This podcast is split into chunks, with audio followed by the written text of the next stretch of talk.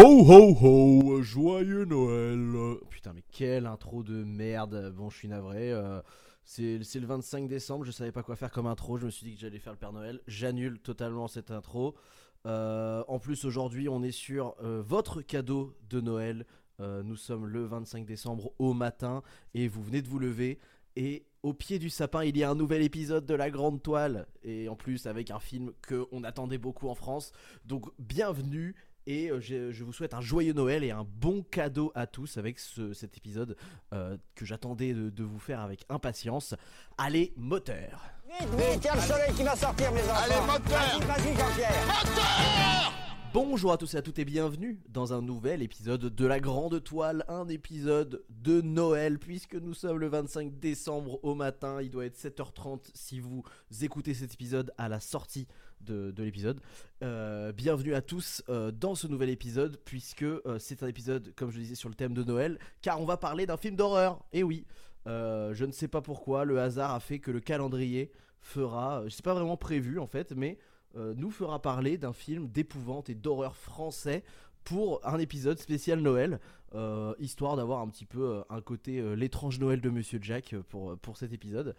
Et, euh, et j'avais vraiment beaucoup beaucoup envie de vous, euh, de, vous parler de ce film parce que je l'attendais énormément et je pense que je suis loin d'être le seul. On va revenir sur l'histoire de production de ce film pour, euh, bah, expliquer un petit peu et comprendre qu'est-ce qui faisait cette hype autour de ce film français. Euh, mais d'abord, je vous rappelle le principe du podcast si vous le découvrez. La Grande Toile, c'est un podcast cinéma animé. Putain, mais je dis n'importe quoi. C'est un podcast cinéma animé par moi-même, qui suis Mathis Robin. Et euh, le principe est très simple. Lorsque je vais au cinéma et que je sors d'une séance de ciné, je vous raconte à chaud. Euh, sur le chemin du retour, mon avis sur le film que je viens de voir.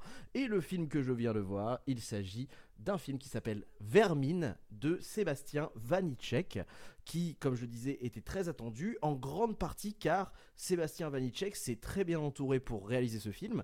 Euh, donc c'est un film français, hein, vous l'avez compris, euh, et il s'est très bien entouré parce qu'il a coécrit le film avec un certain Florent Bernard. Et donc, pour replacer dans le contexte de qui est Florent Bernard, Florent Bernard c'est initialement un auteur et acteur de sketch humoristique qui avait commencé avec Golden Moustache et qui avait notamment créé au sein de Golden Moustache un espèce de collectif qui s'appelait Suricat. Donc les plus, euh, les plus, euh, j'allais dire âgés d'entre vous, hein, même si on n'est pas non plus très âgés, mais en tout cas les plus âgés d'entre vous qui avaient à peu près une quinzaine d'années lors du début de Golden Moustache sur YouTube se, souviennent sans doute de plein de sketchs qui ont soit été écrits euh, par Florent Bernard, soit où il y a carrément eu Florent Bernard qui a joué dedans.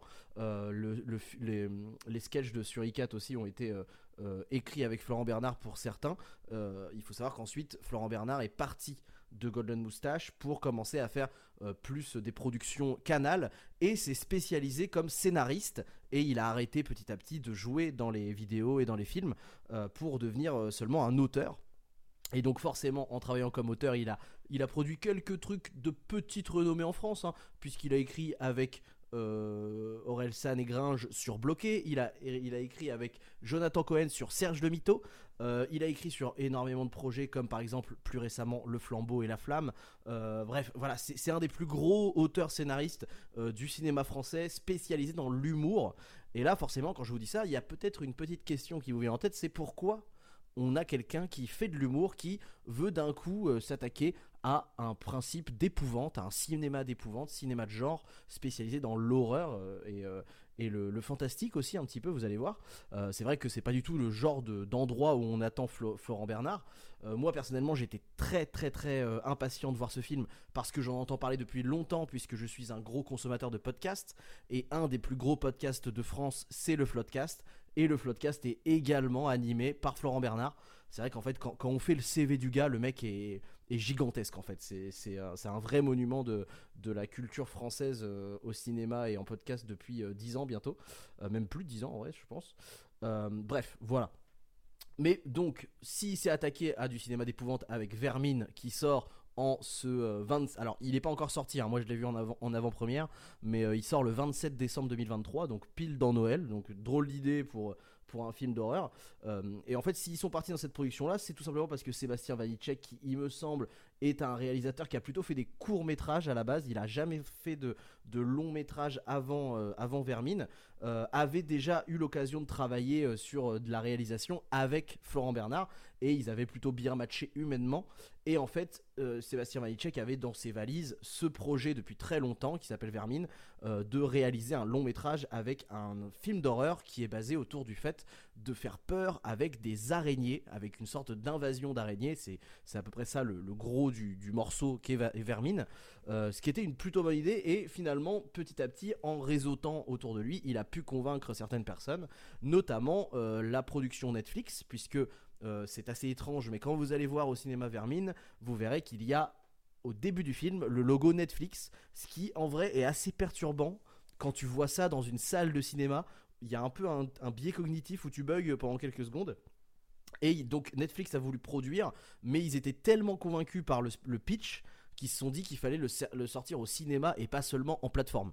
Donc euh, quand même c'est assez, euh, assez innovant on va dire comme manière de produire. Après Netflix n'a pas produit à 100% le projet puisqu'il y, a aussi, euh, il y a aussi les équipes de France Télévisions qui ont, qui ont produit le, projet et je sais plus qui est, je crois que la société de production c'est MyBox MyBox Films, qui est une plus petite euh, société de production.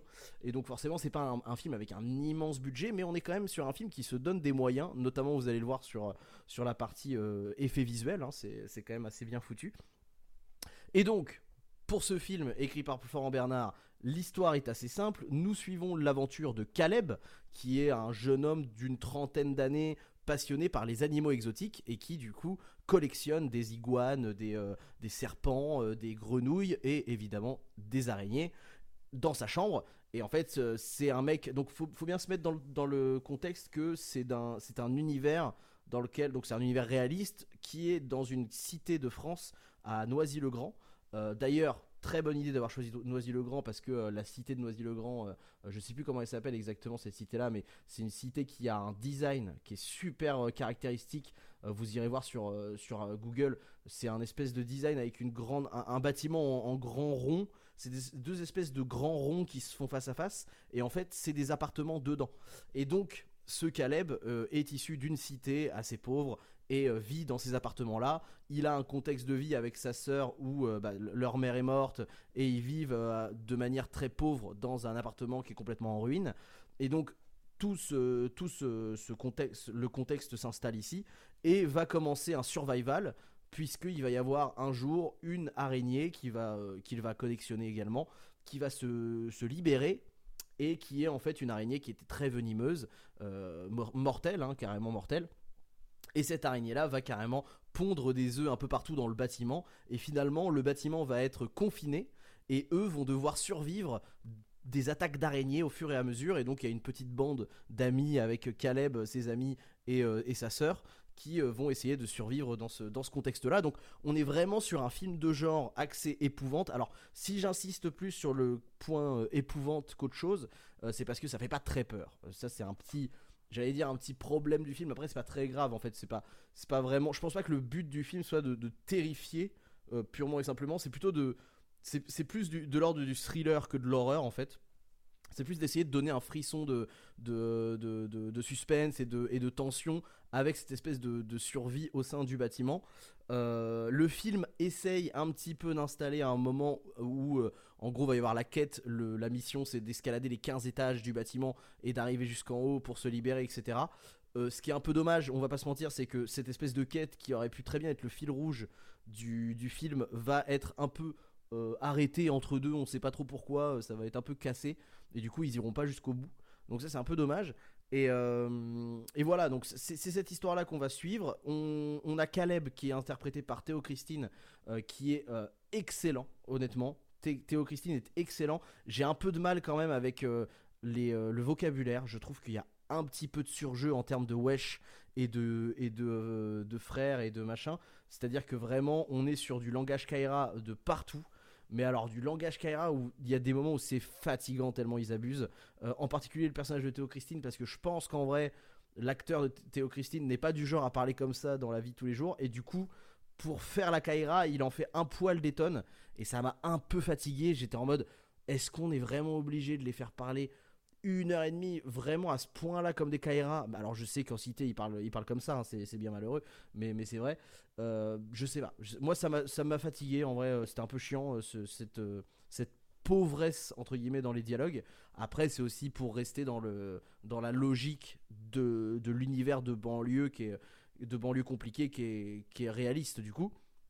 Ce qui est un peu moins réaliste, c'est qu'on a au casting Jérôme, Niel, qui est le, le, meilleur pote du personnage de Théo Christine, donc Caleb. Alors Jérôme Niel, lui, joue Matisse, euh, ce qui est rigolo parce que c'est mon prénom, c'est quand même marrant. Et alors du coup, pour le coup, Jérôme Niel, lui, joue un mec un peu paumé, un peu con-con, euh, qui traîne avec Caleb tout le temps, et qui a l'air d'être un peu la victime de de tous les Renois et tous les rebeux de la cité. Donc euh, j'étais en mode, c'est marrant, le seul blanc qui dit pas wesh euh, à chaque fin de phrase, et eh ben, c'est une victime. Bon, ok, super. C'était un peu, un peu bizarre. Il y a quand même un autre blanc dans la bande qui est euh, joué par Finnegan Oldfield, donc le, plus britannique de tous les Français, euh, et qui, euh, en plus, je sais pas pourquoi, il me fait penser, son visage me fait penser au visage de Norman fait des vidéos, ce qui est pas forcément un, compliment, mais je trouve que lui, par contre, il dégage vachement de charisme, il dégage vachement de prestance, et euh, pour le coup, il a un petit langage un peu, un peu de cité, dans sa manière de jouer, mais il en fait pas des tonnes. Et vraiment, Finnegan Oldfield, c'est le meilleur acteur, je trouve, du casting. juste, juste devant Théo Christine, je dirais. Finnegan est premier et Théo Christine est deuxième en termes de jeu. Euh, il est ultra juste ce mec là je crois que j'avais jamais trop eu l'occasion de, le voir jouer à ce point là Finnegan Oldfield. Et en fait je, crois que je l'adore. Vraiment je, sur ce film là je l'ai vraiment adoré. C'est un des personnages qui était le plus euh, le, plus nuancé avec le plus de logique et le plus de, profondeur. Euh, enfin pas de profondeur parce qu'en fait il est pas si exploré que ça mais en tout cas il est il est quand même pas manichéen. Et ça c'est plutôt pas mal parce qu'il y a des moments où le film va avoir tendance à avoir des personnages trop manichéens et un peu trop tirés par les cheveux. Genre par exemple, comme je disais, Matisse, sur toute la première partie du film, il est vraiment un peu le Babtou Vicos de la cité, euh, un peu con-con. Et j'étais en mode, bon, ça, lui permet d'être un bon, euh, un bon personnage de sidekick rigolo. Mais en même temps, au bout d'un moment, il est un peu fatigant parce que t'es un peu en mode... Euh, putain, est-ce que vraiment le seul Babtou du, bâtiment, c'est vraiment juste la vicose de base? C'est un peu, un peu casse-couille. Euh, et, du coup, non, en fait, après, dans la deuxième partie du film, il va se révéler un peu plus courageux qu'on le croyait. Il va se révéler un petit peu plus euh, couillu, etc. Et il va faire des dingueries. Donc, en vrai, ça, c'est bien d'avoir euh, débloqué ce truc-là aussi. pour ce qui est de la réalisation, c'est vraiment beau. C'est très très beau. Je, pense que Sébastien Valicek a vraiment passé beaucoup de temps à travailler ses lumières, notamment parce qu'il y a énormément de jeux de lumière qui font partie du suspense du film. Par exemple, il y a plein de principes où euh, il y a des lumières automatiques dans le bâtiment qui, comme le bâtiment est vétuste, euh, bug. Et du coup, bah, il y a plusieurs fois dans le film où ils vont essayer de, rallumer la lumière en, faisant coucou avec le, en faisant coucou au détecteur de mouvement. Et comme le détecteur de mouvement est un peu fatigué et un petit peu, euh, un petit peu dysfonctionnel, et bah du coup il met du temps à s'allumer. Et en fait, du coup, plus tard, quand ils vont se faire poursuivre par les araignées, cet élément de lumière va être utilisé comme un élément de stress supplémentaire pour euh, des séquences. Il y a une séquence qui est super bien, par exemple, où ils doivent traverser un, grand, euh, un grand couloir dans une cave. Et euh, en fait, ce grand couloir, il est, il est, ils utilisent un, comment on appelle ça, un interrupteur, mais un interrupteur qui s'éteint automatiquement au bout de quelques minutes. Ce qui fait que du coup, en fait, pour avoir la lumière, pour pouvoir traverser le couloir sans se faire choper par les araignées, eh bien, ils vont devoir calculer entre guillemets le temps qu'il faut pour traverser le couloir et, euh, et le faire avant que la lumière s'éteigne. Donc c'est très intelligent parce que ça, pour le coup, c'est des vraies contraintes qu'on a dans des, dans des bâtiments avec des appartements. Les, lumières automatiques euh, qui marchent pas, les, euh, les lumières qui s'éteignent automatiquement après que tu as appuyé sur l'interrupteur.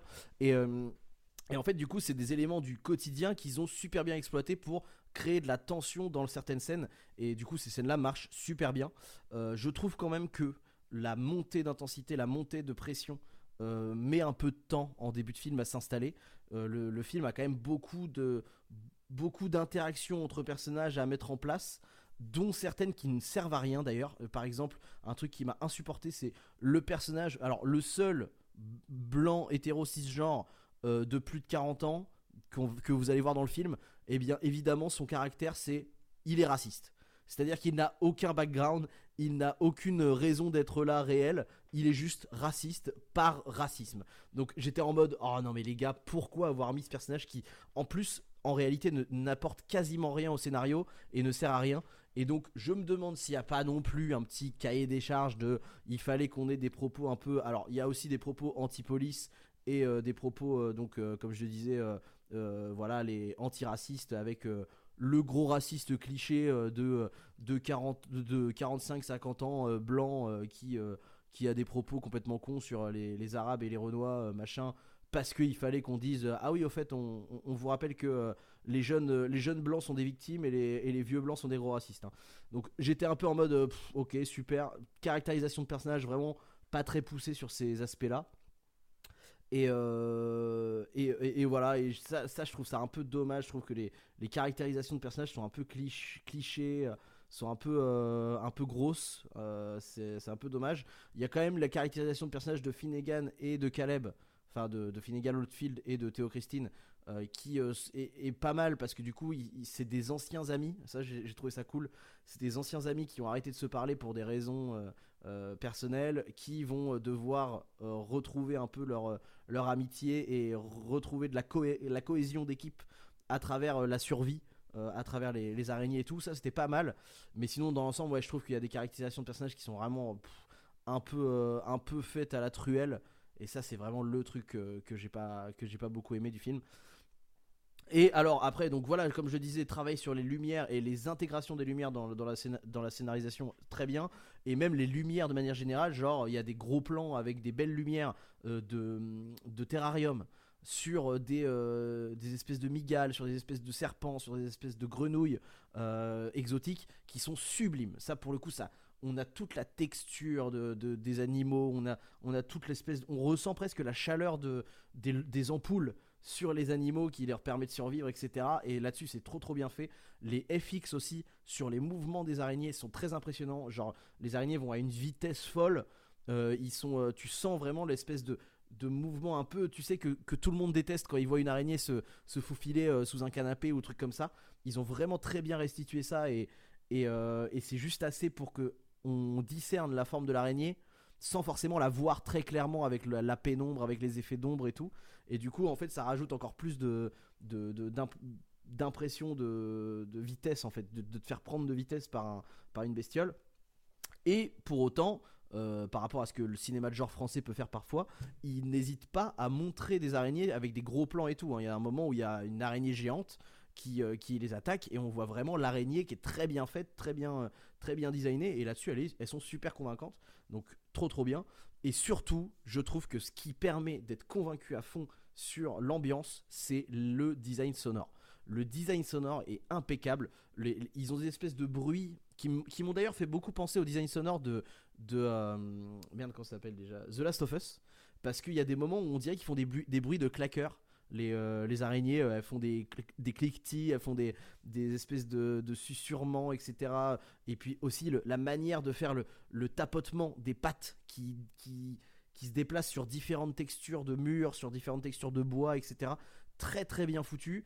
Ajouter à ça des, des, des musiques qui sont euh, super intenses, qui font monter la pression pile quand il faut, etc.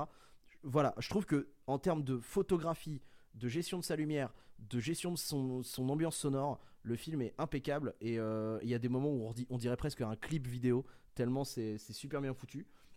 Donc euh, au niveau des acteurs, comme j'ai dit, vraiment pas mal convaincu. Je trouve quand même Jérôme Niel un peu en dessous. Je, trouve qu'on le sent moins quand même dans, dans son univers. Malgré tout, comme il a un rôle un peu plus de sidekick rigolo, bah il y a des moments où on retrouve une pertinence et une, un sens de la chute et un sens du, du, du comique qui est euh, super, super fort parce que bah, il l'a travaillé depuis des années.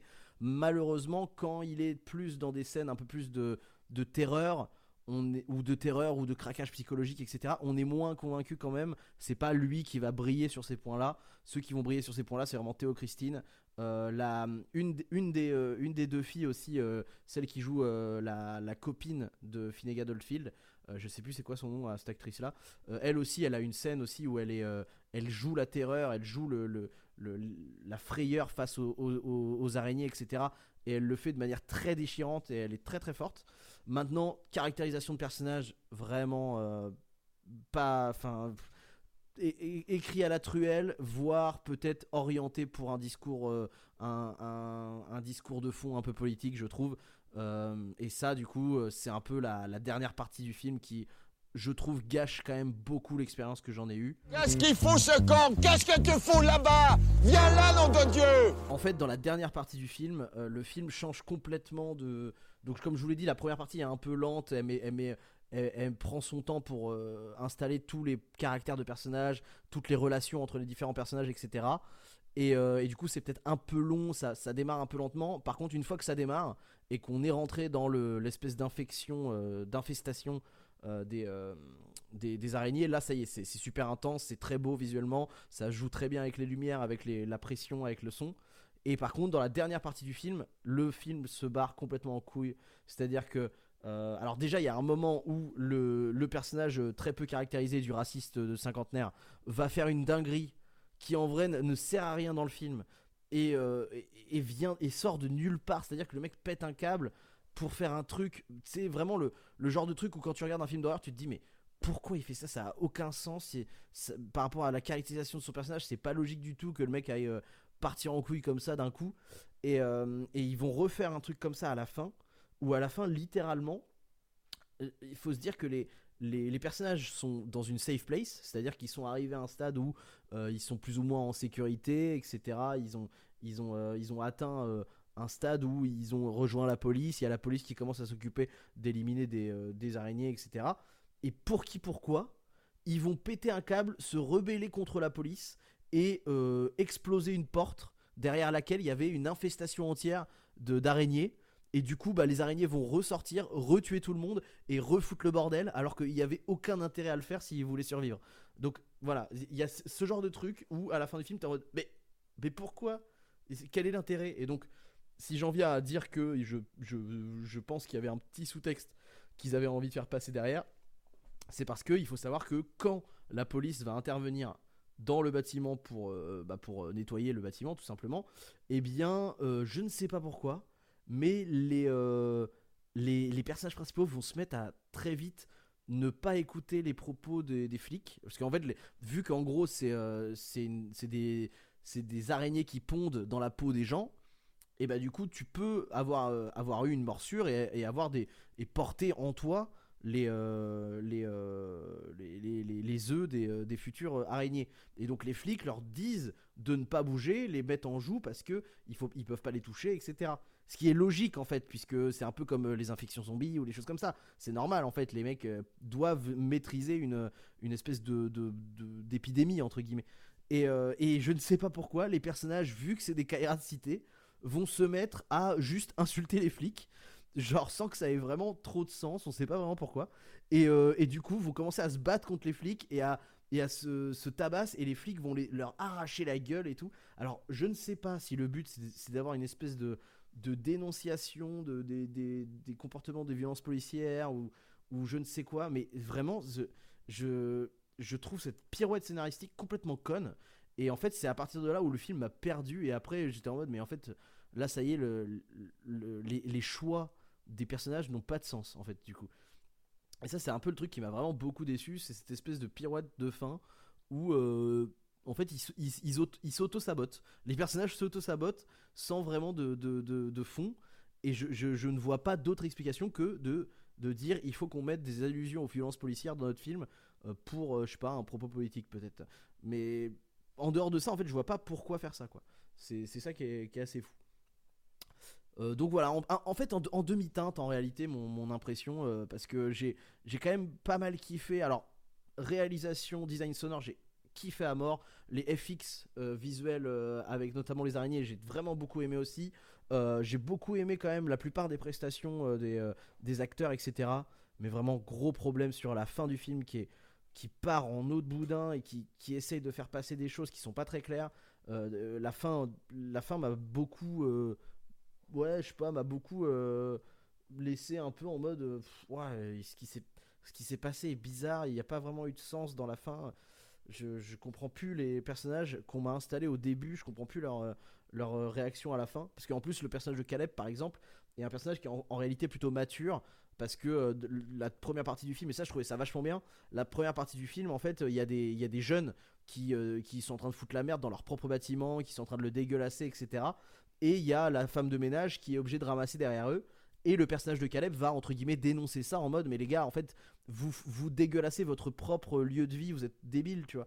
Et, euh, et, du coup, j'étais en mode Ah bah voilà, putain, un, petit peu de discours responsabilisant pour euh, faire en sorte que euh, les gens se, se trouvent pas des excuses pour faire de la merde à longueur de journée, tu vois.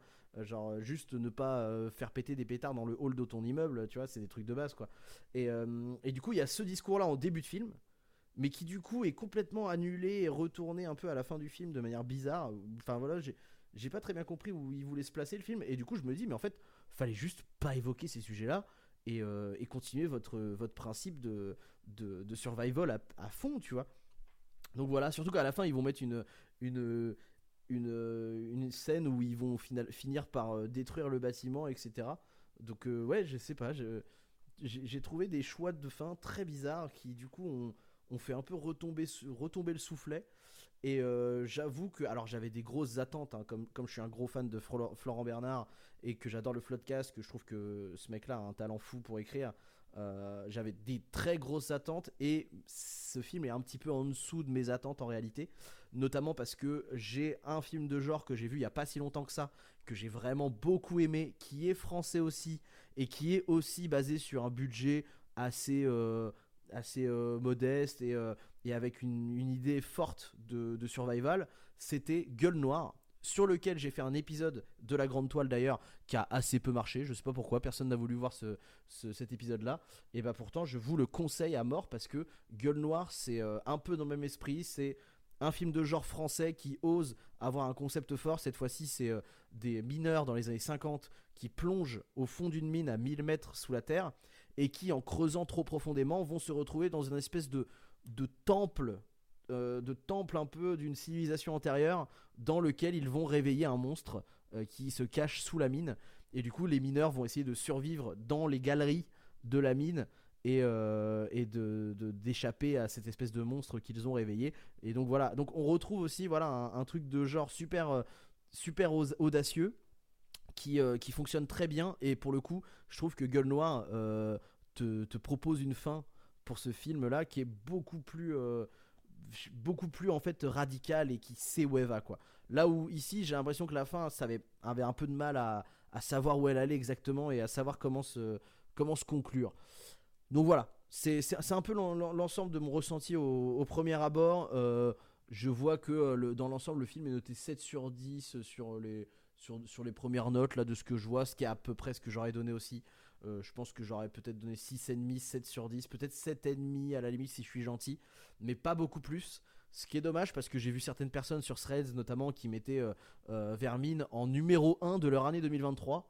Alors je ne sais pas ce qu'ils ont vu dans, l'année 2023, mais vraiment, de là à le mettre numéro 1, euh, je, je suis vraiment pas sûr. Même si on sélectionne que des films franco-français, ou en tout cas issus de la francophonie et tout, même juste dans ce game là je me le mettrais même pas numéro 1 tu vois donc euh, donc voilà.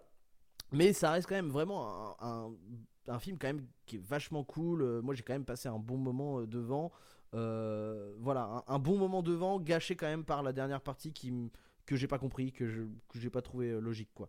Mais par contre je trouve ça quand même super super bon signe pour euh, l'ouverture de Florent Bernard à des scénarios un peu plus autour de thèmes sérieux et, euh, et notamment aussi pour le boulot de, de Sébastien Vanitschek là qui du coup est quand même un assez jeune réal en réalité et qui a l'air de pas avoir encore beaucoup pratiqué du long métrage. Et pour le coup quand même euh, dans l'ensemble c'est quand même super euh, super encourageant en particulier sur la réalisation et, le et la direction d'acteur qui est, qui est vraiment pertinente je trouve dans la plupart des cas. Donc voilà c'était un, avis quand même assez nuancé, je, je trouve. Euh, mais euh, j'espère que peut-être ça vous donnera aussi l'envie ou, ou euh, tu vois, si vous hésitiez à aller le voir, etc., peut-être à prendre une décision. Euh, ou alors si vous l'avez vu et que vous ne saviez pas forcément comment l'interpréter et que vous aviez envie d'un point de vue extérieur, bah, j'espère que ça vous a apporté quelque chose d'écouter ce podcast. Euh, je suis ravi d'avoir fêté Noël avec vous et de vous offrir ce petit cadeau de Noël. Vous êtes sûrement occupé à euh, peut-être manger avec votre famille, avec vos amis, etc. Je vous souhaite des très bonnes fêtes, un très bon jour de l'an également à venir bientôt, euh, et puis une année 2024 qui va vous faire euh, le plus grand bien avec des beaux projets, des belles histoires. J'espère qu'on se retrouvera en 2024 pour écouter la grande toile ensemble. Euh, peut-être qu'on aura aussi bientôt des invités normalement qui vont revenir dans la grande toile pour parler de cinéma. Euh, et puis euh, voilà, toujours prendre du kiff. Si vous avez kiffé, n'hésitez pas à vous abonner évidemment à ce podcast pour ne pas rater les prochains épisodes. Vous pouvez également nous suivre sur Instagram, creativebureau.co, sur lequel vous pouvez nous envoyer des messages privés si vous voulez devenir un invité du podcast ou tout simplement si vous voulez discuter ciné en DM, il n'y a pas de problème. On est ensemble. Voilà, merci à vous. Très très bonne fête de fin d'année. À la prochaine. Ciao ciao. Oh, je sais quoi tout ça, Ali, là? Quoi, ça t'intéresse les bestioles? Oh, mais ça m'intéresse à mort Fais gaffe quand même, hein. T'inquiète, je te dis, moi je suis un pro. Je te ramène à la maison. Let's go.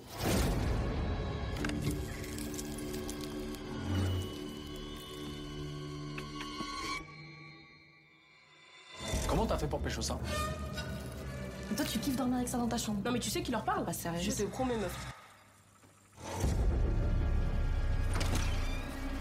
Théo, tu te caches, Théo. Tu te fous de ma gueule.